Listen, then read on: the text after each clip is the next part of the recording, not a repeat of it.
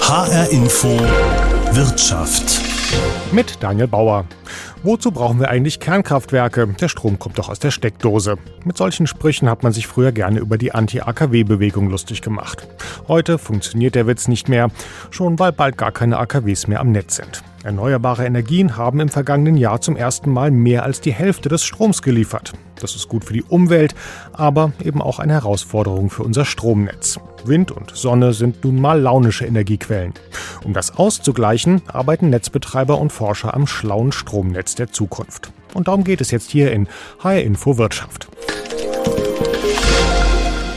Vor ein paar Wochen hat es mich erwischt. Morgens um halb acht blubberte gerade die Kaffeemaschine vor sich hin und der Duft von frischem, fast fertigem Toast zog durch die Küche. Und dann. Okay, so dramatisch hat es sich nicht angehört, aber der Strom war definitiv weg. Und wer weiß, irgendwo im Stromnetz hat es sich ja vielleicht so angehört. Also runter in den Keller zum Sicherungskasten. Hat aber nichts gebracht. Statt heißem Kaffee und warmem Toast gab's Cola Zero und Butterstulle. Etwa 30 Minuten hat der Ausfall gedauert und ein paar Tage später ging dann eine Meldung durch die Schlagzeilen. 2020 haben erneuerbare Energien erstmals mehr als die Hälfte des Stroms geliefert. Exakt 50,5 Prozent. Und wie das so ist, wenn es einen selbst mal erwischt hat, plötzlich höre ich bei Meldungen über Stromausfälle ganz genau hin. Gibt es die wegen der Energiewende in letzter Zeit vielleicht häufiger? Plötzlich ist es dunkel im Kasseler Stadtteil Bad Wilhelmshöhe und zum Teil auch in Wehlheiden. Der Strom ist dort am Abend für über eine Stunde ausgefallen. Auch die Ampeln in dem Gebiet waren erstmal Um 1.15 Uhr war der Strom weg, bei geschätzten 5000 Haushalten in acht Ortschaften westlich von Frankfurt Höchst. Im 20.000 Volt Netz hat es einen Kurzschluss gegeben, erklärt die Syna GmbH. Also das war ungefähr 10.10 Uhr. 10. Ich habe halt meine Arbeit gemacht, ich habe die Zigaretten aufgefüllt und so und halt alles andere. Und dann plötzlich ging das Licht aus und dann dachte ich so, hä, was ist Apokalypse, was geht hier ab? Tja, das kann man schon mal denken, wenn plötzlich nichts mehr geht. Aber gefühlte Wahrheiten sind ja eine gefährliche Sache. Und deshalb frage ich nach bei Bruno Burger vom Fraunhofer Institut für Solare Energiesysteme in Freiburg. Er kennt sich bestens aus mit unseren Stromnetzen und was da an Energie durchläuft. Und während wir uns unterhalten, ich in Frankfurt, er in Freiburg, stürmt es draußen in beiden Städten kräftig. Ja, genau. Ich habe gestern Abend die Wettervorhersage auch gesehen. Wir haben Wind über ganz Deutschland, sehr viel natürlich im Norden. Wir produzieren Windstrom in der Nordsee und in der Ostsee, aber auch äh, über der Fläche von Deutschland ist der Wind sehr gut verteilt, sodass wir aktuell gerade an die 40 Gigawatt Windstrom haben. Das sind umgerechnet so 25 bis 30 Kernkraftwerke. Und dadurch ist natürlich gerade heute oder dieses Wochenende der Anteil der erneuerbaren Energien oder des Windstroms an der Stromerzeugung sehr groß. Wir haben aktuell so 65 bis 75 Prozent erneuerbare Energien in der Stromerzeugung. Also perfektes Wetter zum Beispiel, um ein Elektroauto zu laden. Wenn wir nochmal auf das vergangene Jahr, auf das ganze Jahr schauen, dann hat die Windkraft äh, fast 30 Prozent ausgemacht äh, am Strommix, inzwischen größter Energielieferant. Ähm, wenn das Wetter so ist wie jetzt gerade, dann ist das ja auch recht verlässlich und gut. Aber ist es nicht auch ein Risiko, weil der Wind weht ja nicht immer so stark wie jetzt gerade? Ja, klar.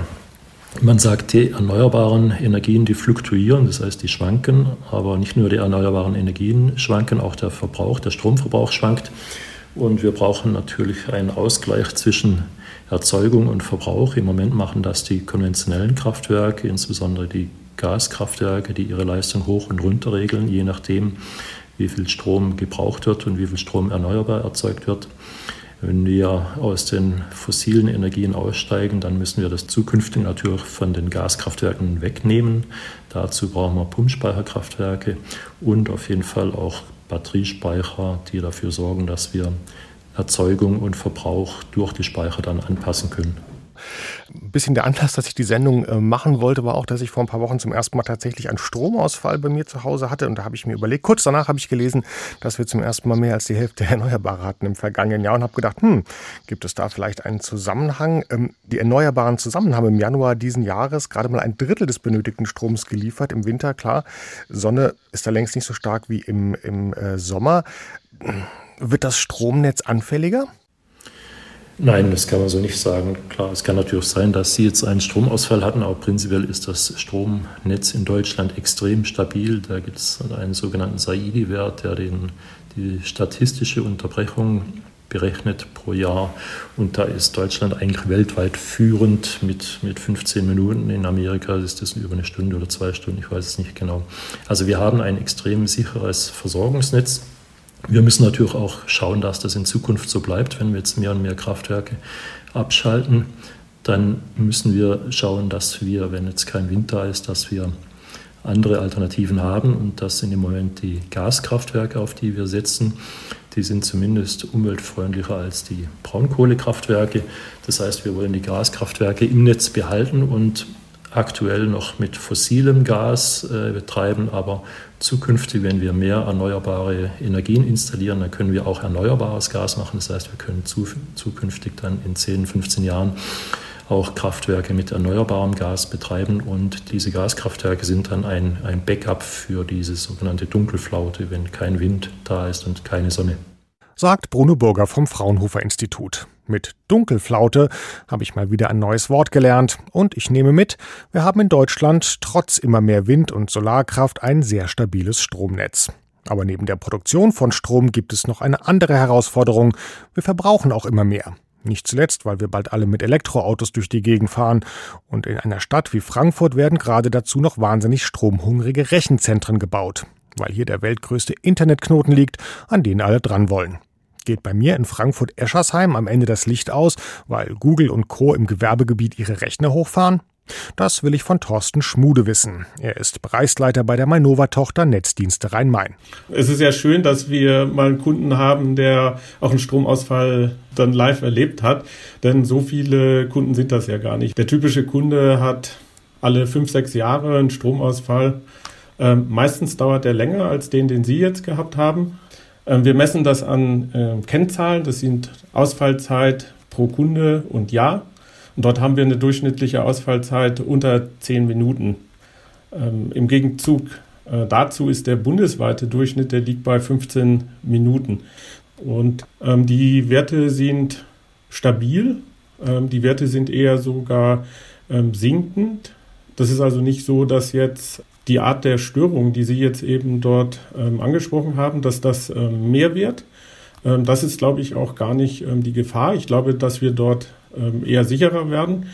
Äh, wir werden deswegen sicherer, weil wir Digitaltechnik ins Netz bringen, weil wir mehr Fernsteuerung einbauen, weil wir Kommunikationstechnik dort einbauen und dann im Falle einer Störung auch sehr viel schneller reagieren können. Der zweite Aspekt an der Stelle ist dann die Versorgungssicherheit. Das heißt, ähm, steigt die Gefahr, dass ähm, flächendeckend, das heißt also deutschlandweit, vielleicht sogar europaweit im europäischen Verbundnetz, dass zu großflächigen Störungen kommt.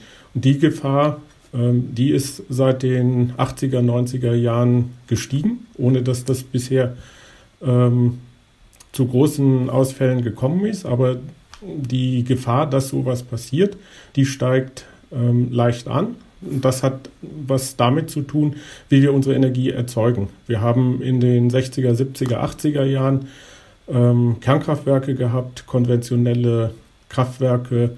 Und da sind ähm, zur Systemstabilität schwere Generatormaschinen, ähm, die dann auch eine gewisse Zeit ähm, überbrücken. Das bringt Systemstabilität. Ähm, das ist heute mit einem großen Anteil von Windenergie und Solarenergie ähm, schwieriger zu organisieren. Ähm, wir sitzen ja, um auf Frankfurt zurückzukommen, wir sitzen ja hier quasi auf dem weltgrößten Internetknoten, umgeben von ganz vielen Rechenzentren und es werden ähm, monatlich, jährlich immer mehr. Das sind große Stromfresser. Also der Bedarf, äh, speziell jetzt hier in Frankfurt, der steigt ja an. Ich nehme mal an, Sie haben wahrscheinlich ausgerechnet und haben auch Zahlen, inwiefern der Bedarf in den nächsten Jahren ansteigen wird, oder? Ja, selbstverständlich. Wir müssen ja im Grunde genommen immer die Leistung so zur Verfügung stellen, dass wir den Wachstum der Stadt eben auch ähm, ermöglichen. Und die Rechenzentren sind neben dem Bevölkerungswachstum und dem Anstieg durch die E-Mobilität der dritte entscheidende Faktor und ehrlicherweise sogar der größte dieser drei Faktoren.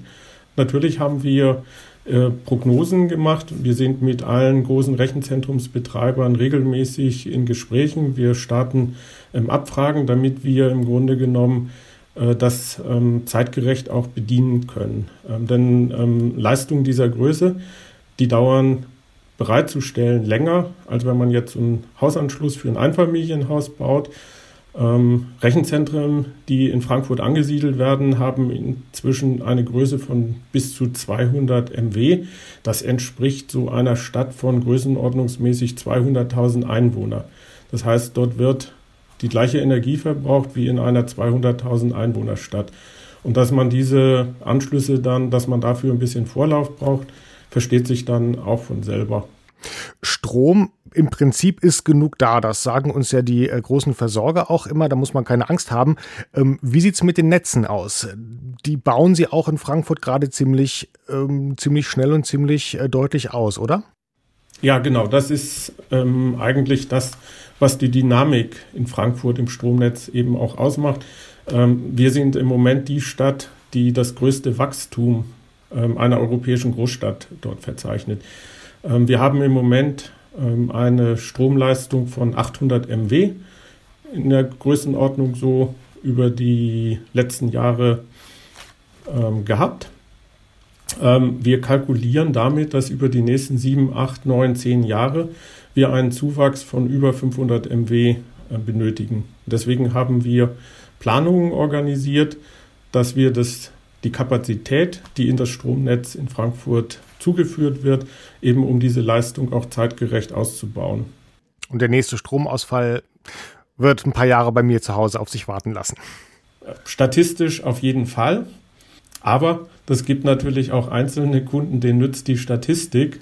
Äh, man fällt alle fünf Jahre vielleicht im Durchschnitt aus. Also der Durchschnittskunde fällt alle fünf Jahre aus. Es gibt auch einzelne Kunden, die dann dreimal in einem Jahr ausfällt und denen nützt dann diese Statistik auch nichts. HR Info Wirtschaft.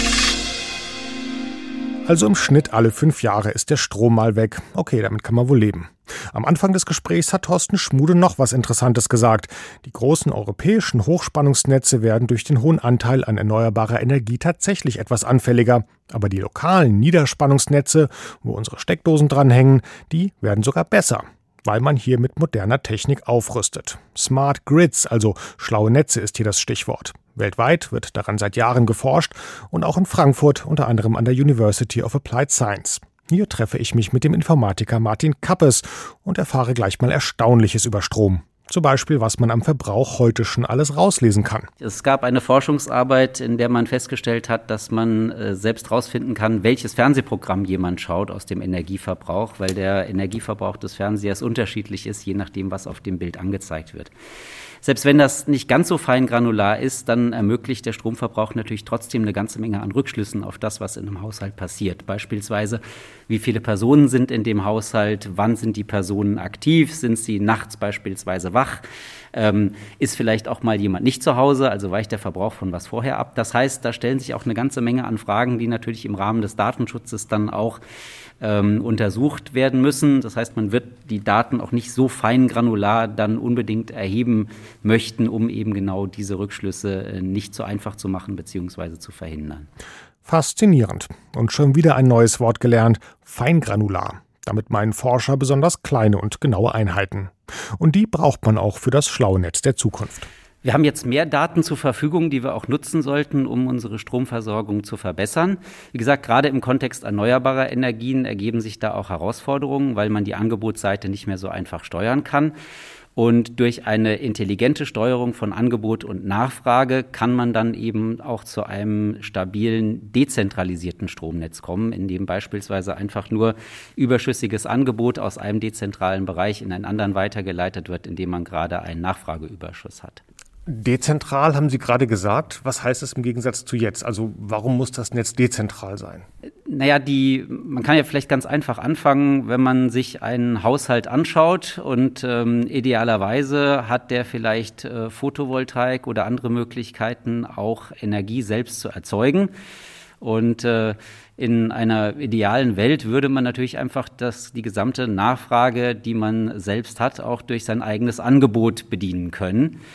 Jetzt gibt es aber natürlich Fälle, in denen sich Angebot und Nachfrage nicht die Waage halten. Und genau dann muss man aus dieser kleinen dezentralen Struktur raus und muss etwas größer gucken, wo bekomme ich denn jetzt die Energie her, die ich gerade brauche oder wo werde ich die Energie los, die ich gerade zusätzlich erzeuge. Kann dann natürlich auch passieren, dass gerade keine zusätzliche Energie benötigt wird, wenn ich welche erzeugen könnte. Und dann kann das eben auch heißen, dass ich mit der Erzeugung aufhöre. Dann kommen wir doch mal konkret auf Ihre Forschung. Sie haben schon gesagt, Sie wollen die Methoden verfeinern, dass man voraussagen kann, ähm, wann wird wo Strom gebraucht. Wie, wie, wie kann ich mir das vorstellen als Laie? Also da braucht man wahrscheinlich ziemlich viele Daten. Wo kommen die her? Wie misst man die? Was macht man dann damit? Also im Smart Grid gibt es ganz viele verschiedene Datenquellen, die man nutzen kann, um Daten zu Stromerzeugung äh, oder auch Stromverbrauchen zu generieren. Das fängt an mit dem Smart Meter, also dem Stromzähler der Zukunft. Das ist über ein Gateway im Prinzip ja ähm, so eine Art Internet für Strom angeschlossen, in dem diese Daten ausgetauscht werden. Und es gibt dann aber auch die Möglichkeit, diese nicht nur die Daten auszuwerten, sondern auch Stromverbraucher und Erzeuger über diese Infrastruktur dann zu steuern. Das heißt also, ich könnte zum Beispiel einen Verbraucher je nach der aktuellen Situation dazuschalten, um mehr Energie zu verbrauchen, oder ich könnte eben auch einen Erzeuger dazuschalten, um mehr Energie zu erzeugen. Das sind alles Möglichkeiten, die sich im Smart Grid bieten, die man im klassischen Stromnetz so nicht gehabt hat, in Hinblick auf die feingranulare Steuerung die eben dann in Einklang steht mit den viel genaueren Daten, die man auch zur Verfügung hat über Erzeugung und Verbrauch. Was macht das äh, schlaue Netz, wenn jetzt zum Beispiel, äh, nehmen wir mal die beiden Extremfälle, ähm, nehmen wir mal den einen Fall, es ist Nacht, also die Sonne scheint nicht, Photovoltaik funktioniert nicht, wir haben auch keinen Wind, äh, aber aus irgendeinem Grund braucht das Netz gerade auch nachts äh, zu einem bestimmten Zeitpunkt viel Strom. Was würde das Netz dann machen? Oder der andere Fall, äh, die, die Windräder rotieren wie Propeller, weil der Wind gerade weht, die Sonne knallt und wir haben wahnsinnig viel äh, Strom im Netz, mehr als wir eigentlich brauchen. Was würde dann das schlaue Netz machen damit? Also ein typisches Beispiel, wenn jetzt, ähm, sagen wir mal, gerade sehr viel Bedarf da ist, aber das Angebot nicht stimmt, könnte ich zum Beispiel die Ladezyklen für ähm, Elektroautos verlängern, sodass ich sozusagen dann den Stromverbrauch, den ich habe, über einen längeren Zeitraum strecke. So könnte ich zum Beispiel dann eine akute Lastspitze abfedern. Oder ich könnte umgekehrt, wenn gerade viel Energie zur Verfügung ist, natürlich auch die Autos sozusagen mit maximaler Kapazität laden. Oder das haben Sie ja auch schon angesprochen. Ich könnte sie vielleicht auch einfach prophylaktisch laden, obwohl ich sie sonst gar nicht laden würde, beispielsweise. Und ähm, das geht natürlich nicht nur mit den Elektroautos, sondern das könnte man sich in einer letzten Stufe auch bis hin in die privaten Haushalte vorstellen, dass beispielsweise eben Waschmaschine, Spülmaschine oder Trockner dann laufen, wenn gerade ein besonders großes Energieangebot da ist. Idealerweise würde der Verbraucher auch noch davon profitieren, dass er, wenn er das tut, dann weniger dafür bezahlen muss. Also meine Waschmaschine könnte ich dann so programmieren, dass sie dann anspringt, äh, wenn genug ne-, Strom im Netz ist, hätte für mich auch den Vorteil, dass der Strom dann besonders günstig ist. Genau, das wäre zumindest hypothetisch möglich. Da müsste natürlich noch sich hinsichtlich der Stromtarife einerseits etwas ändern und auch aktuelle Waschmaschinen würden das so ohne weiteres wahrscheinlich nicht möglich machen. Es gibt aber über die Smart Meter Gateways und die Steuerboxen, die ich darüber anschließen kann, tatsächlich die Möglichkeit, den Verbrauch auch genau wie wir es eben besprochen haben, dann zu steuern und zu sagen, äh, bitte schalt das dann und dann an oder schalt das aus. Wie weit sind wir da in der Forschung? Ist das noch Grundlagenforschung? Gibt es da schon Anwendungsgebiete? Äh, kann man sagen, also in 10, 20 Jahren haben wir das schlaue Netz und ähm, ja, unsere Maschinen gucken selbst, wann sie anspringen oder wie schnell sie laden, weil sie merken, oh, da ist so viel Strom im Netz gerade? Also wir arbeiten ja zusammen hier an der Frankfurt University of Applied Sciences in unseren Projekten, ähm, vor allen Dingen auch mit mittelständischen Unternehmen und wir entwickeln natürlich anwendungsbezogen und marktbezogen. Das heißt, dass das, was wir entwickeln, auch ganz konkret mit Firmenpartnern entsteht. Insofern äh, gehen wir dann immer auch davon aus, dass, das, dass unsere Forschung Eingang in die entsprechenden Produkte findet. Wann das dann genau passiert äh, und in welcher Form, das überlassen wir immer den Firmenpartnern, die natürlich viel besser wissen, wie man das dann äh, gut in den Markt bringt oder nicht.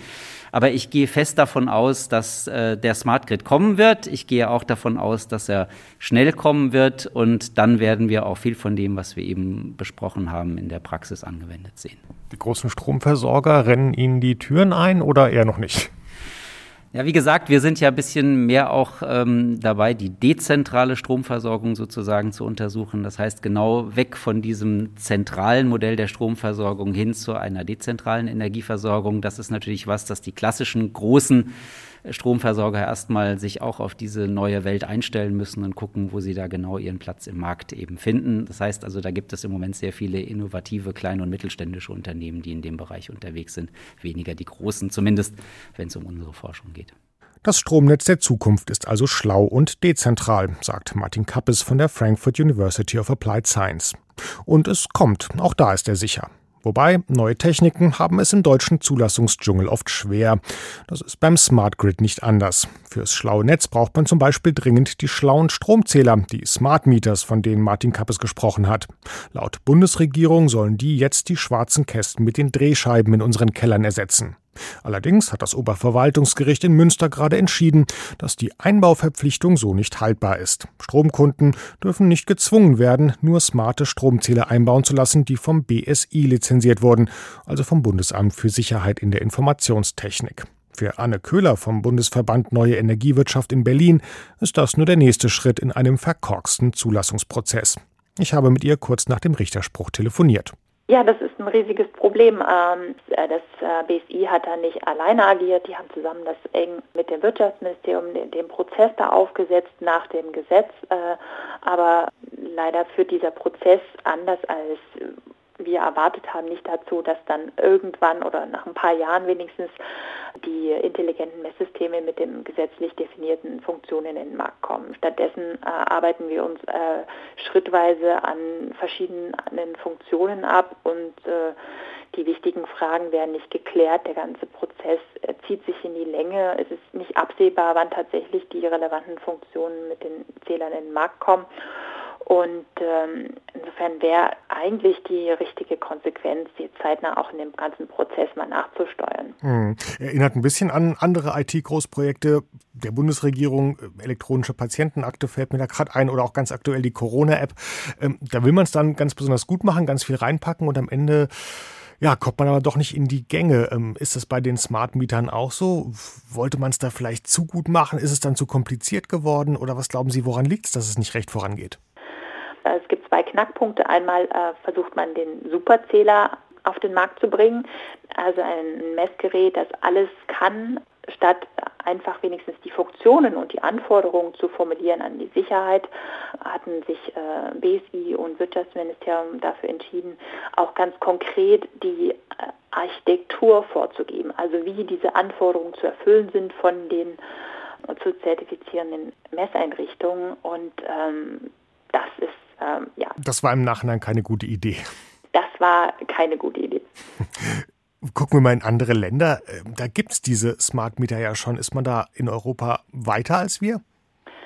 Ja, es gibt tatsächlich ähm, ähm, viele Länder, die sind äh, sehr viel weiter als wir. Die äh, Einführung der Smart Meter geht ja auf eine EU-Richtlinie ähm, zur Energieeffizienz äh, vor rund zehn Jahren zurück und bis 2020 wollte man sicherstellen, dass 80 Prozent der Energieverbraucher in Europa solche Smart Meter installiert haben. Erreicht haben das bereits Schweden, Italien, Finnland, Malta, Spanien, ähm, auch Österreich und äh, Frankreich sind da sehr weit fortgeschritten. Es hakt dann manchmal an anderen Stellen oder in Frankreich gibt es auch eine große Verbreitung der Smart Meter. Allerdings hat äh, man da in Sachen Datenschutz ein anderes Verfahren gewählt und zwar erst wenn der Kunde entscheidet, dass die Daten ähm, übermittelt werden an den Lieferanten, dann kann das äh, Messsystem das tun, wofür es gedacht ist. Und ähm, eine Mehrzahl, überwältigende Mehrzahl der Kunden hat da in Frankreich die Einwilligung nicht erteilt. Aber wenigstens haben Sie die schon im Keller hängen, die Dinger. So ist es. Und ähm, bei uns, was, was würden Sie äh, prognostizieren? Wann äh, setzen sie sich bei uns endlich durch. Jetzt müssten sie ja erstmal sozusagen die äh, wieder erlaubt werden, dass man sie überhaupt einbaut. Also die, äh, der Stopp der Einbauverpflichtung müsste jetzt erstmal aufgehoben werden. Wie ich auch eingangs schon geschildert habe, der ganze Prozess funktioniert so nicht. Äh, selbst wenn das Urteil äh, aus Münster jetzt nicht da wäre, wir stecken in einer Sackgasse fest und wir müssen da irgendwie rauskommen. Wir müssen tatsächlich einen Rahmen schaffen, der auch Innovationen äh, ermöglicht, zulässt. Also weil die Innovationen finden statt. Es gibt Hersteller, die haben ähm, Messer, intelligente Messeinrichtungen, die erfüllen alle gängigen Standards zu Datenschutz und äh, Sicherheit und die müsste man nur sozusagen auch mit ähm, ermöglichen, dass die reinkommen in den Smart Meter Rollout und äh, da brauchen wir auch eine Reform der gesetzlichen Rahmenbedingungen. Sagt Anne Köhler vom Bundesverband Neue Energiewirtschaft. Bis unser Netz also wirklich mal smart ist, wird es wahrscheinlich noch den ein oder anderen Stromausfall geben. Und das war HR Info Wirtschaft. Die Sendung gibt's wie immer auch als Podcast auf hrinforadio.de und in der ARD Audiothek.